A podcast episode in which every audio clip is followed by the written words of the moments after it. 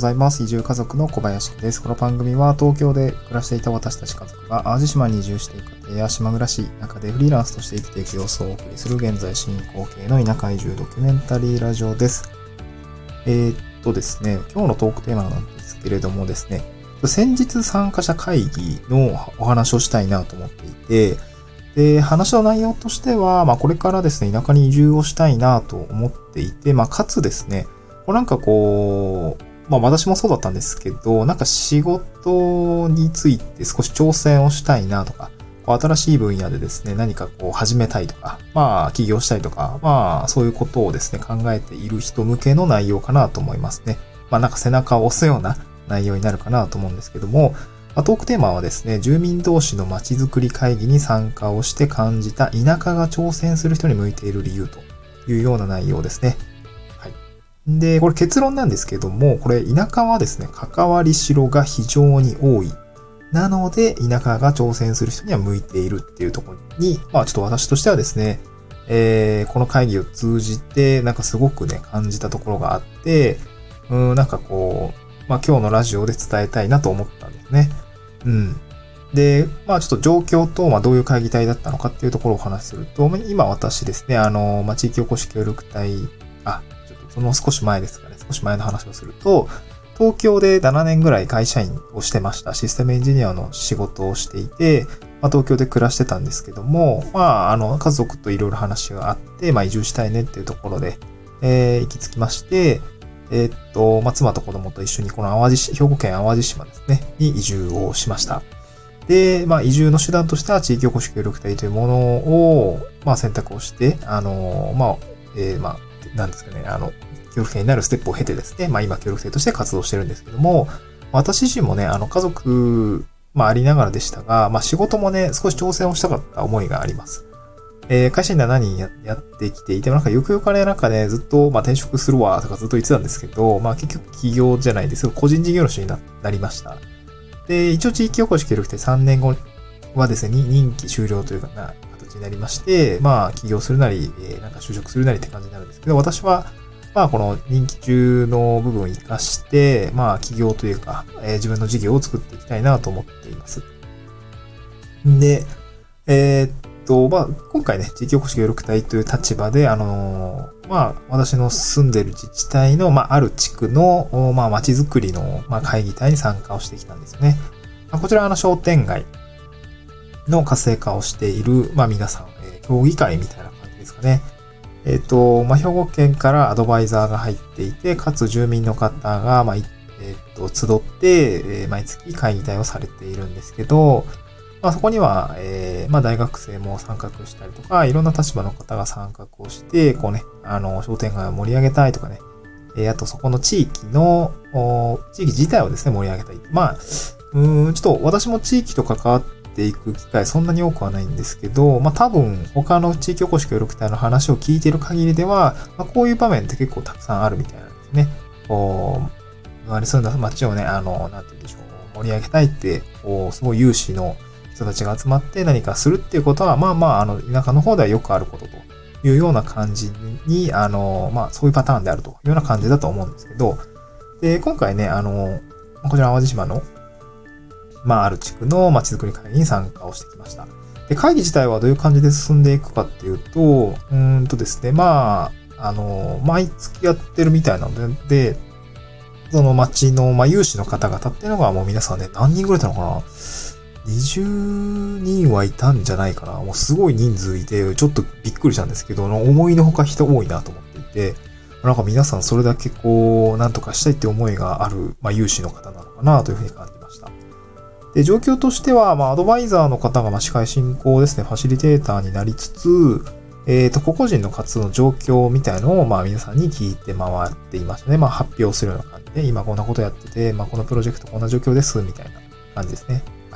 で、なんかその地域の、まあ、状況としては、まあ、地域内ですね、結構、プロジェクトごとにいくつか施策が回ってます。例えばですけど、えー、この地域キャッシュレス化を、キャッシュレス化を推進したいです、みたいな話だったりとか、まあ、アートや文化の推進っていうところですね。まあ、なんか、そういうことを取り組みをやっていたりとか、あと地域の交流を生む仕掛け作りですね。なんかこうイベントを企画したりとか、そういうことをね、あの、ちっちゃいプロジェクトっていうのが、まあ、すごく、何個だろう、7、8個、なんか見えていて、で、それの状況なんかを、こう、うん、まあ、アドバイザーの方がファシリテートしにしながら、こう、いろいろ聞いていくっていうような状況ですね。で、なので、その、協議会に参加している皆さんの活動が、とりあえずその集って、まあ、状況を話して、えー、いるような状況ですね。で、状況の説明ですね。で、その後アドバイザーから多分その、まあ、現在の状況を総括して、とか、あと多分個々にいろいろ、その、なんていうんですかね、助言をしたりとか、まあ、こういうのってこうですよね、みたいな話の、まあ、助言みたいなことをしていましたね。で、その後、まあ、最終的にその、まあ、今年どうしましょうか、みたいな、まあ、今後どうしましょうか、とかっていう今後の方針検討の時間ですかね。で、まあ、時間としては我々2時間ぐらいですかね、あれだけの人数で2時間議論するってなかなか大変だなと思いながらね、結構人数多いんで、まあ、私の地区ってマジで人数少なくて 3世代6人しかいない地域なんで、まあね、その会議っていう会議ではなくても本当に立ち話がもう重要な決定会議みたいな感じなんで、まあこういうね、なんかその、まあやりやすさはすごいね、あるんだけど、私の地域は。まあこういう結構人数が多いところの地域をこう、うまくこう協議しながら進めていくっていうのは、もうそれはそれで大変なんだろうなというふうに、まあある意味ね、その地域の規模感っていうところはすごく難しいだろうなという感じを持ちました。で、ですね。で、まあ、今回大、えー、議題のところで言うところの、うんと、田舎の人が挑戦する、あ、え田舎が、まあ、挑戦する、これから挑戦する人に向いている理由ってところは、まさにこういうところで、えー、っとですね、やっぱ住民同士だけだと、やっぱ見えないところがあったりとか、まあよく、なんだろう、よそ者、バカ者な、なんちゃらが、なんかね、えー、変革を起こすんだみたいな、あの論語みたいなのありますけど、まあ、まさになんかそういうところがあって、まあ県のアドバイザーの方が入っていたりとか、まあ今回私があの、招待、招待されたというか、まあ、地域保守協力隊としてご紹介します、みたいな感じでいろいろ、あの、経歴とか、えー、今やっている、まあ、ちょっと別の地域になっちゃいますけど、今やってることとか、で、今後何かこう、コラボ、コラボみたいな、コラボ企画とか、まあ、お互いその、手を取り合ってできるところはないか、みたいなところをね、少し、えー、ディスカッションをしたというような感じですね。うん。ま、なので、まあ、今後ちょっとどういうつながりになっていくのかはちょっと見えないんですけど、まあ、まずは田舎ってこうやって顔と名前が知れていくっていうのが、まあ、私としてもね、メリットがあるし、あの、向こうの地域の方の状況もお伺いできたので、なんかこう、助けになることとか、まあ、お互いウィンウィンになることとかあれば、もう、まあ、関わっていける。まあ、今日はパイプの人と、主に繋がれたかなというふうに感じてますので、まあ、良かったかなと思うんですけど、まあ、やっぱりね、なんか住民同士の方も結構使命感とか課題感を持ってな活動されているように見えましたね。見え、私には見えたんですけど、アドバイザーの方からするとちょっとどうなのかわかんないですけど、なんかちょっと、うーん、まあ困りごとみたいなのも結構、あの裏話としては、なんかちらほら、あの、話があったりとかして、ああ、確かにやっぱ実際に、その地域住民っていうのを、うーんと、一つの方向に向けて、え進めていくっていうアドバイザーの仕事も、まあなかなか大変なんだなという所感を受けました。うん。結構大変そうですね。やっぱ人数が多いと大変かなというふうに思います。で、まあ今日のトークテーマですね、あの田舎はですね、これから挑戦をする人に向いている理由っていうのは、まあ、あの東京だとこういう競技会とか普通ないと思うんですね。自分の地域なんて、元から住んでる人はもしかしたらあるかもしれないんですけど、その東京の仕組みですよね。東京で暮らす人の構造上入れ替わりが激しかったりするじゃないですか。まあそうするともう、まあ私も全然板橋区とかに住んでたりとか、東村山市に昔住んでたんですけど、地域とそういうことをする場って全くなかったので、で、まあこういう場が、まあ田舎にはあって、自分の暮らしていく地域を良くしていきたい。で、地域を良くしていきたいっていうのは、まあぶっちゃけ多分、その、仕掛け作ったりとか、事業を起こしたり、まあ、金と人と物を動かして、うまく転がしていくってことだと思うんですよね。うん。結局そうやって事業の話になったりするので、まあ、自分の儲けも当然考えたりとかもする機会増えてくるでしょうし、まあ、地域が良くなるってことは、その前にやっぱりその個々人の事業を動かしてる人たちが良くなって、結局地域に還元されていくっていうことも、まあ往々にしてあると思うんですよね。で、結局その事業を動かしていくっっていう、まあ、ところに多分帰結するのかな、というふうに感じていますので、まあ、そういう中で、こう自分のやりたいこととか、まあ、その地域との関わり合いはありにせよ、なんか自分の進めていきたいこととか、まあ、いろいろ経験したいことっていうのは、まあ、ある程度ね、かなり裁量権が、まあ、ある地域もあるし、まあね、本当になんかすげえ堅物の、まあね、こんな言葉を使うのはあまり好きではないんだけれども、まあよくその、老害って言われてしまう、その、なんていうんですかね、あのね、と、とっ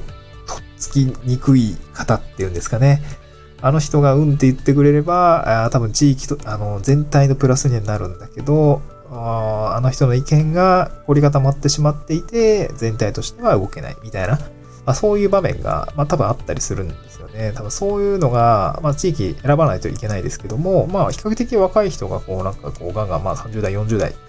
田舎の若い人って、ね、全然50代とか全然あると思うんですけどうん。なんかそういうところが、なんかすごくね、えー、こう、密にこう動いている地域っていうのは、やっぱりそういうあの、若い人の意見は取り入れようよとか、ね、あの、そういう話になったりするし、まあ私の地区のスーパーおじいちゃんは最近、最近なのかな？大学生に教えてもらって、2年前ぐらいかな ?1 年前ぐらいか？1年前ぐらいだったかな？だからやっぱ大学生インスタグラムの使い方を教えてもらって、まあ、インスタグラムでですね、まあ、観光農園やってるんですけど、観光農園の写真を投稿しだしたら、若い女の子が来た、来たとかね、カメラ女子がいっぱい来て、すごいなぁ、みたいな話をしていたりとか、あのー、あとそ、ちょっとね、立ち話を、なんか悪いなと思いながら、あの、掃除しながら聞いてたんですけど、なんか、その、最近はあれだな、やっぱ、ツイッターとインスタグラムで、やなみたいな。Facebook はなもうおじいさんしか見てへんわ、みたいな、そういう話をしていて、まあ結構本質的な話をしているな、それ SNS の、あの、使ってる層なんかって、多分まあ SNS マーケティングの話だと思うんですけど、そういう話をね、あの、していたりして、やっぱなんか田舎の、すっげえど田舎なんですけど、やっぱ50、えー、70代のおじいちゃん同士がね、そういう話をしているっていうのは、なんかすごいなと思いながらね。まあ、ちょっと話余談、あの、逸れちゃったんですけど、まあ、結局その田舎にはですね、その、